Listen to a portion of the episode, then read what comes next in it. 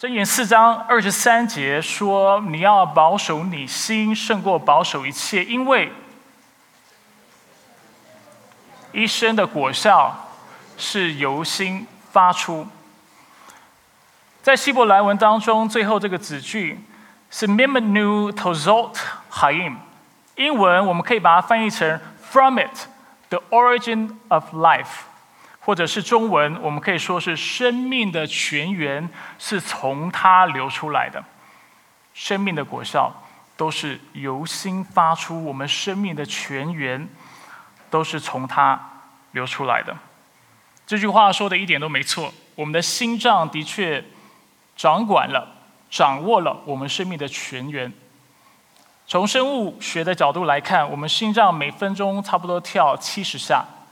那每一天大概跳十万下，而在每一分钟当中呢，我们的心脏心脏也透过六万英里的血管，就大概十万公里的血管，把养分传送到全身上下七十五兆个细胞。我们也知道，当人的心跳停止超过六到八分钟的时候，我们会宣判这个人是怎么样死亡。心脏。掌管了我们的生命，我们生命的泉源的确是由心而发。但是除了生物上的、生物性的这样的一个掌管之外，我们的心也掌管了我们的灵性。因为我们的思想，圣经让我们看到，我们的情绪、我们的动机都是蕴藏在我们的心里。而当我们不小心的时候，当我们去犯罪的时候，当我们思想的事情是不讨上帝喜悦的时候，我们的生命就会因此有了亏损。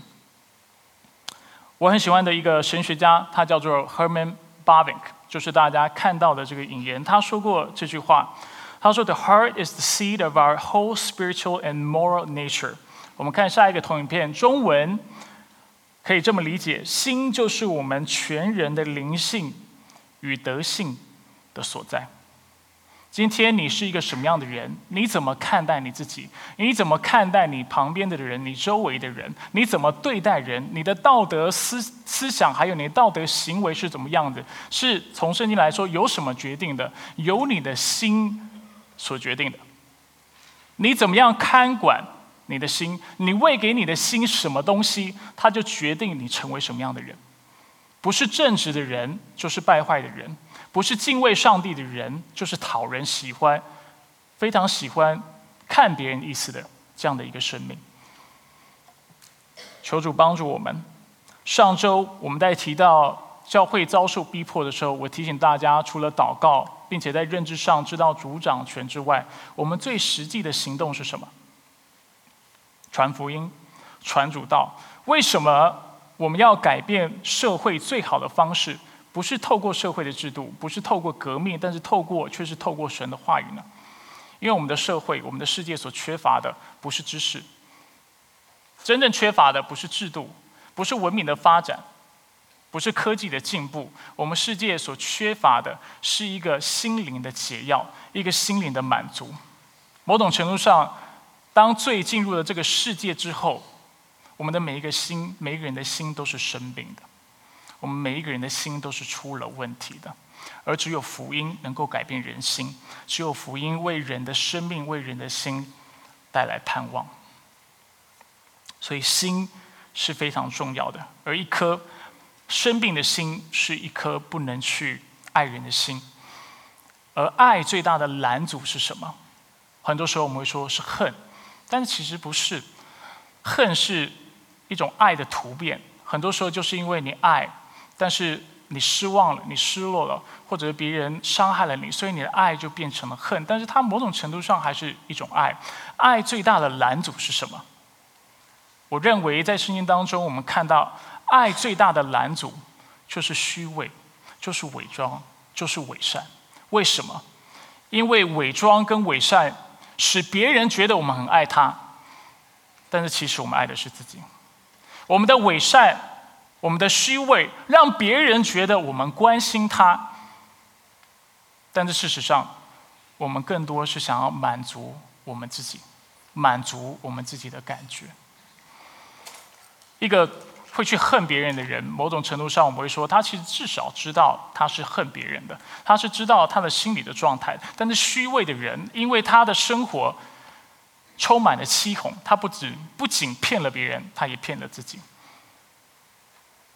他以为他装着很爱人的样子，很关心人的样子，他就是一个知道怎么去爱人的人。而也就因为这样，他活在一个谎言当中。使得他无法真正的去爱人，而这就是今天经文亚拿尼亚和撒菲拉真正的问题。上帝之所以审判他们，今天的审判非常严重。但是上帝之所以审审判他们，不是因为他们把他们的钱卖掉之后，没有把所有的财富拿到使徒的脚前，不是的，圣经不是这么说。他之所以被审判的缘故，是因为他明明没有把所有的财富。拿到使徒的脚前，但是他却装作他有。明明他不爱教会，明明他不爱他周围的弟兄姐妹，把他们当成邻舍，但是他却装作他是爱的。而就是因为这个原因，他被上帝审判。在今天的信息里，与其一段一段的为大家解说经文，因为今天我们时间比较紧迫的关系，我会用一个主题式的方式为大家讲解今天的经文。所以总共有三个部分，我们今天会先来看伪善的定义，第二个部分是伪善的表现，第三个部分是应用和总结。所以我们要怎么样定义伪善呢？在希腊文里，伪善或者假冒伪善的字是。hypocrisy，或者是英文跟 hypocrisy，如果你们听过这个字，很类近。hypocrisy 这个字在希腊文学里面可以直接被翻译为演戏。什么是伪善？就是演戏。你没有那么良善，你演的你很良善；你没有这么好，你演的那么好。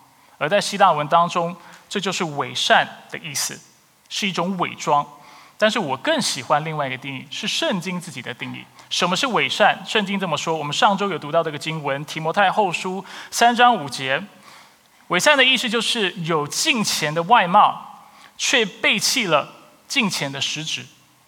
在外表上，伪善的意思是什么？就是我想要让你觉得我很属灵，我很爱上帝，我很圣洁，我是一个正直的人，我喜欢做善事，我爱人如己。但是事实上，我却否认了这个金钱的本质。事实上，我其实不是一个这样的人。而当我们如此去行的时候，当我们这么做的时候，我们看到这就是一种伪善。当耶稣还跟门徒在一起的时候，他非常多次的警告门徒，他非常不屑伪善这样的行为，而且他是严厉的斥责。我给大家几个例子：马太福音六章一到四节。耶稣跟他的门徒说：“你们要谨慎，不可故意在人面前表现虔诚，叫他们看见。若是这样，就不能得你们天赋的赏赐了。所以你施舍的时候，不可叫人在你前面吹号，像那假冒为善的人在会堂里和街道上所做的，故意要得人的称赞。我实在告诉你们，他们已经得了他们的赏赐。你施舍的时候，不要让左手知道右手所做的，好使你隐秘的施舍。”你父在隐秘中查查看，必然赏赐你。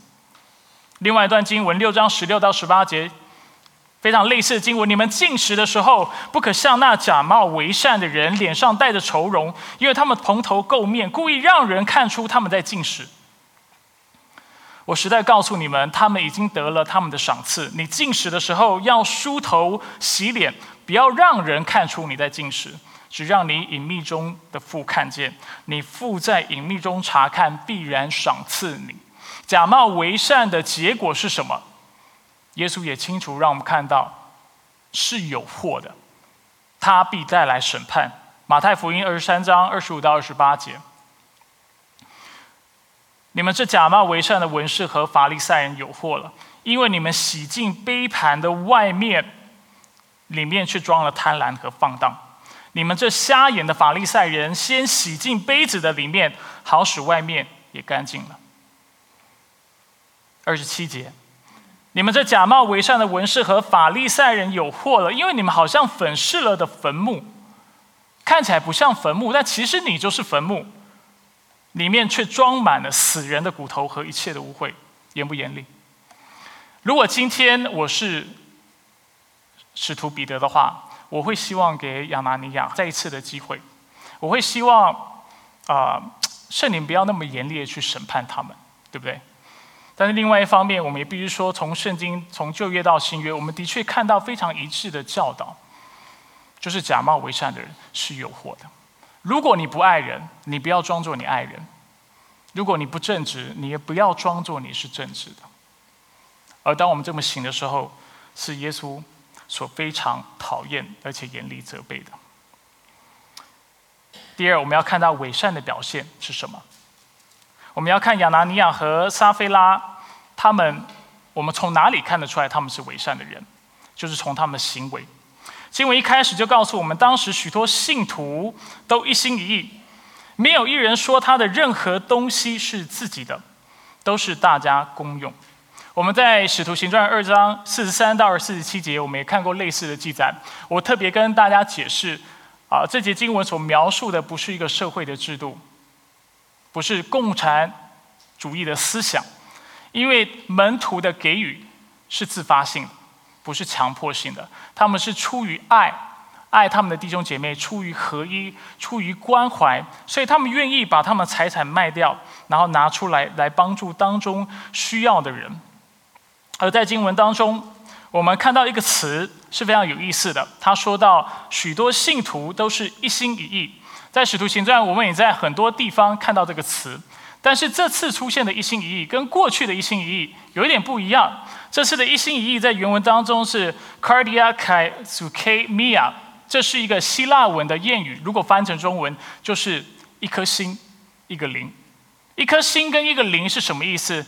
代表信徒们跟彼此之间是有真挚的、真实的友谊的。我们曾经在过去我们说过，当时的教会是个团契。团契是什么意思？我们说到“团契”这个词，在希腊文学当中被使用的时候，很多时候是形容丈夫跟妻子的关系，不是吗？我们特别讲到这是一个生命的共同体。当时的教会是一个什么样的教会？彼此相爱的教会，彼此包容、彼此支持的这样的一个教会。他们在当中有合一，因为他们深深的爱彼此，把彼此当成真正的朋友在对待。而经文也让我们看到，当中有一个榜样，叫做巴拿巴。那他在使徒行传之后会更多次的出现。他是一个非常敬虔的人。但是亚拿尼亚和撒菲拉却不是这个样子。他并没有跟其他的门徒们同心同同意，有吗？你们觉得有吗？他有跟其他的门徒们一心一意吗？一心一意的表现是什么？没有一人说他的任何东西是自己的。亚拿尼亚和撒菲拉是这样看待他们自己的财产吗？不是，他卖了以后，把其中一部分就留着，他只把另外一部分拿出来。但是我提醒过弟兄姐妹，刚才我也说了，他们被审判最主要的原因，不是因为他没有把全部拿出来，他审被审判最主要的原因是什么？因为他明明。没有拿出全部，却要装作他是拿出全部。他明明没有跟信徒们是一心一意的，他却要装作他是一心一意的。他明明没有这么爱他的弟兄姐妹，他是更在意自己的名声，他是更爱自己的，但他却要装作我就是如此有爱的一个人。圣灵充满了我，但是经文怎么说？彼得特别斥责他说：“你是被撒旦充满的。”你的心是被沙撒旦所引导的，你并不是从心里爱你的弟兄姐妹的。彼得说：“亚拿尼亚，为什么撒旦充满了你的心，使你欺骗圣灵，把卖田地的钱私自留下一部分呢？”他继续说：“田地还没有卖，不是你自己的吗？”意思就是说，没有人强迫你要卖这个田，这田是你自己的。他接着说：“那既卖了，钱不是你做主吗？”卖了以后，全部的钱也是你的，但是你怎么心里会想这么做呢？你不是欺骗人，是欺骗上帝。问题不在于卖不卖田，问题也不在于你卖了田之后钱要不要全部拿出来，问题在于你如果只是拿出部分的钱，你为什么要装作你把所有的钱都拿出来了？彼得问撒菲拉：“你告诉我，你们卖田地的钱就是这些吗？”五章八节。撒菲拉说：“就是这些。”而就在当下马上受到了上帝的审判，他就扑倒断了气。那我不清不清楚大家知不知道，在美国年轻人啊不喜欢来教会的最主要原因是什么？最主要的原因不是因为我现在要讲的，这其实是第二最主要的。很多人不来教会，单纯是因为他觉得他可以在其他地方找到上帝，他不需要教会。百分之四十的人，百分之三百分之三十五的人不来教会，为什么呢？就是因为教会的虚伪。许多年轻人他不介意他的朋友是吸毒的，他不介意他的朋友抽烟喝酒，他也不介意他的朋友道德上有瑕疵。他喜欢跟他的朋友相处，因为他们是真人。但是很多的年轻人不喜欢来教会，因为他不喜欢到一群明明不完美的人当中，却又还要见证或者是看这些人自以为很完美的样子。他们无法接受这个事情。所以，如果你问年轻人说：“那怎么办呢？我们怎么样克服虚伪的问题呢？”他们会跟你说：“Just be yourself，对不对？有听过这句话吗？”就是 be real，照着你自己的本相，你接纳自己吧。你不要觉得你自己要成为多完美的人，我们每一个人都是有瑕疵的，所以你就接纳自己吧，你就接受自己吧。符合圣经吗？听起来这样的一个提议跟建议还蛮吸引人的，不是吗？作为一个年轻人，我蛮能够同理这个立场，但是我必须说，这是没有圣经根据的。基督徒。的安全感并非来自于自己接纳自己，却是来自于上帝接纳我们，不是吗？很多时候，当我们觉得就是 be real, be yourself 的时候，这其实也成了我们放放纵的借口。所以很多年轻人就遇到了一个非常大的问题，就是因为他就觉得我就是 be real，做真正的自己，然后他就从来没有成不再不再成长，他生命就停在同一个阶段，喝酒的喝酒，抽烟的抽烟，吸大麻吸大麻，喜欢去 party 的去 party。会讲脏话的去讲，继续讲脏话；有坏习惯的继续有坏习惯；有色情的瘾的继续有色情的瘾。为什么？因为他们把这个 “be real” 的概念推到一个极端，然后认为我就是这个样子，我不虚伪啊，至少我是真的。但是这是不符合圣经的。另外一个极端是什么？另外一个极端就是，那我就少说多做吧，我就更努力一点吧。我努力一点的话，我一定就能够克服这个虚伪的问题。但事实上，好像不是这个样子，因为我们人的能力是有限的。我们可以努力，我们可以在不断的努力、不断的努力、不断努力。但是我们会发现，在过程中，我们永远达不到我们心里应该达到那个标准。然后我们会开始怎么说？我们会开始说：“至少我努力了。”我们会怎么样鼓励自己？我们会说：“至少我说的比别人少，我做的比别人多了。”结果这个原则成为我们自以自以为是。自己拍自己肩膀的一个借口，这也不是一个圣经的教导。那圣经怎么教导我们？我们怎么样克服虚伪的问题呢？解答就是回到福音的根本，回到福音的根本。福音告诉我们，我们怎么样来对付我们的心，来调整我们的心。圣经清楚的让我们看到，我们调整我们心。的最主要的第一个步骤，我们看下一个投影片，就是来到主的面前。再下一个投影片，悔改、认罪。如果我们诚实的问自己的话，我们会意识到一个事情，就是其实作为人，我们通常爱自己多于我们爱上帝，我们爱自己的名声多于我们关怀别人的需要。很多时候，我们做很多的好事，更多的我们是希望别人看到我做了什么好事。我们更多的时候是希望让别人感觉我是一个非常正直、非常好的一个人，但是其实在这过程当中，我们并不是真正爱对方的，我们不是真正关注这些人的需要的。我们去帮助无家可归的人，我们就去那么一次，去那么两次，然后为他给他们的一些饭，给他们一些的东西，为他们祷告，我们就感觉很好，我们就离开了，觉得我们做了一个善事。但是我们并没有停下来去问自己一个问题：他们真的被帮助了吗？他们生命有因为这样不一样吗？他们生命有得到福音被神改变吗？他们的生活形态有因此得到帮助吗？如果你会问这些问题，那感谢主。但是很多时候我们连这些问题都不问。因为对我们来说，我们爱自己多于我们爱周围的人。虚伪的另外一个表现就在于我们爱谎言、爱包装，甚于爱真理，不是吗？如果能够说个谎话，或者包装一下，使我很快的能够得到别人的尊重、别人的认可、别人的敬重，那挺方便的。我为什么要做一个正直的人、诚实的人？我为什么说的跟做的就一定要一样？所以我们怎么样对付我们自己内心这样虚伪的一个状态？没有别的方法，首先就是认罪悔改，诚实的来到神的面前，让上帝知道说：上帝说实在的，我的确是爱自己多于爱你，爱自己多于爱我的灵舍，而且我不像你的哥伦哥伦呃哥林多前书所说的，你说爱是不喜欢不义，只喜欢真理。主说真的，我喜欢不义，我不喜欢真理，我不喜欢走远路，我喜欢走捷径。我希望很快的让别人认同我、爱我、喜欢我、接纳我、肯定我。求主帮助我们。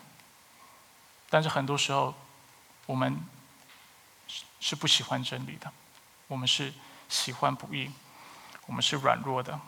而当我们认罪之后，我们要怎么做呢？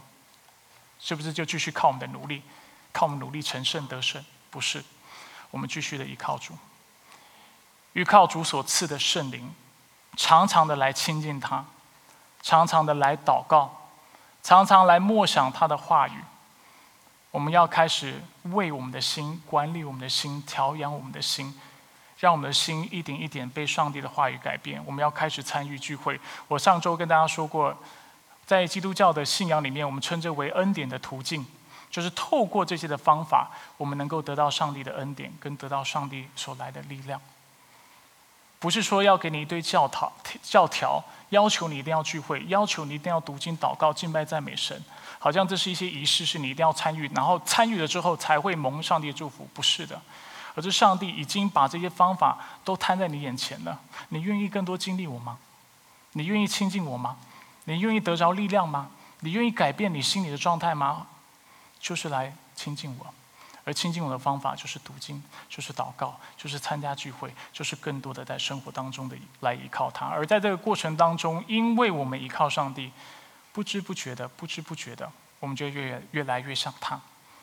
我们就慢慢发现，哎，我我突然变得不太虚伪了，甚至我不会去想到自己。啊，我很喜欢的一个作者叫做 C.S. 鲁伊士，听过这个名字吗？他说：“什么叫做真谦卑？华人的谦卑是啊，所以我我我不如别人，我什么都不是，我最我都我我不够好，对不对？这是华人的谦卑。但鲁伊是说谦卑是什么？谦卑不是 think less of yourself，think less of yourself 就是说把自己看低。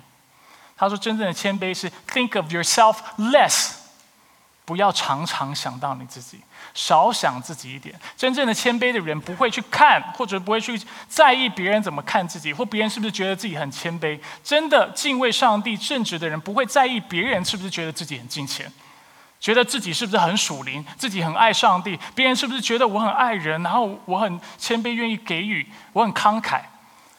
如果我们看，我们在意的还是别人怎么看我们，其实这不是真谦卑，这不是真属灵，这不是真敬虔。